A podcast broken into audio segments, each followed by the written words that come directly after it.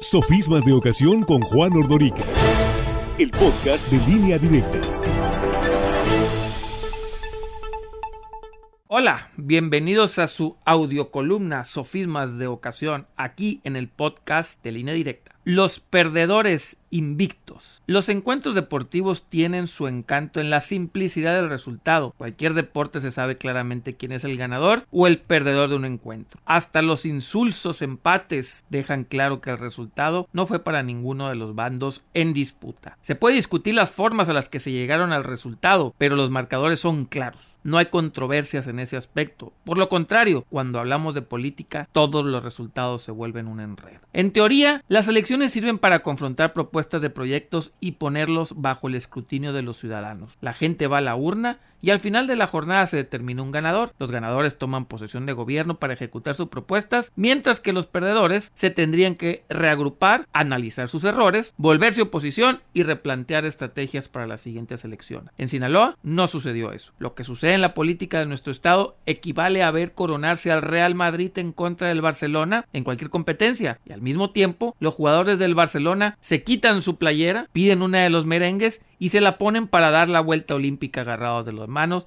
de aquel que le acaba de ganar. O en términos beisboleros, mirar como un bateador es puesto out para dar el campeonato a su rival, pero unirse a los festejos del mismo equipo que le acaba de arrebatar el triunfo. Rubén Rocha Moya ganó las elecciones para gobernador. Morena y sus aliados borraron y barrieron del mapa a sus adversarios en la enorme mayoría de los puestos en disputa. La lógica nos dictaría que los perdedores, por vergüenza política o por vergüenza secas, entenderían que los electores no querían nada con ellos para retirarse un periodo de tiempo a reinventarse. En Sinaloa no fue así. Al inicio de este gobierno podemos notar que la sobrevivencia política es la actividad de moda. Una enorme cantidad de prianistas están haciendo hasta lo imposible por sumarse a quienes los vencieron. Están quemando las camisas de su equipo con tal de sobrevivir en el erario. Queda muy claro quién ganó en Sinaloa, pero las interrogantes de los derrotados es un misterio. No hay perdedores visibles. El PRI y el PAN perdieron solo en el imaginario. Cuando nos vamos a los nombres y apellidos de las figuras de esos partidos, nos damos cuenta que no perdieron absolutamente nada. Se mantienen tan vigentes como si nunca hubiera sucedido la elección. Comenzamos con los actuales dirigentes del PRI y del PAN para darnos cuenta que la derrota no tuvo una consecuencia real en sus carreras políticas. Juan Carlos Estrada, dirigente del PAN, se mantuvo en el cargo por varios meses después de la jornada y la derrota electoral. No tuvo el valor político de hacer lo correcto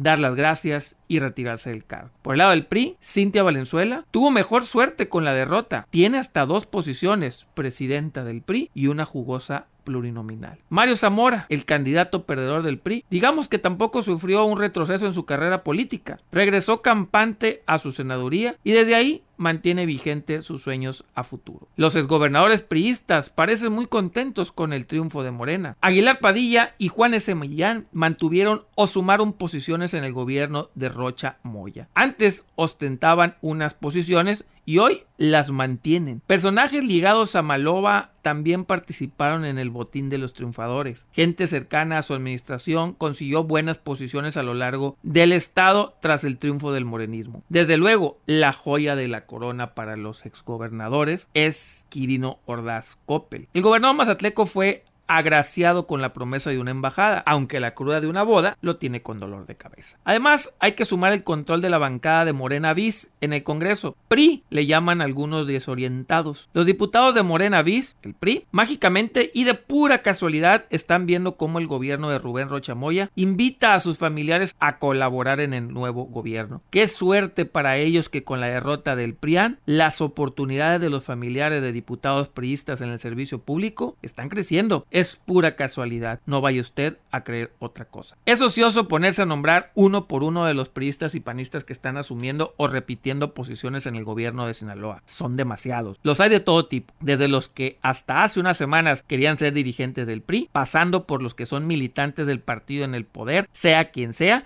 y llegando a los que tienen toda la vida bajo el cobijo de padrinos mágicos. Morena ganó en Sinaloa, pero la clase política se mantiene invicta. La legión de los mismos está más viva que nunca, o tal vez solo son miembros del partido más poderoso que hay inventado en este país, el partido huesista del poder para el poder. ¿O usted qué opina, amable lector? ¿Hay perdedores en la elección sinaloense?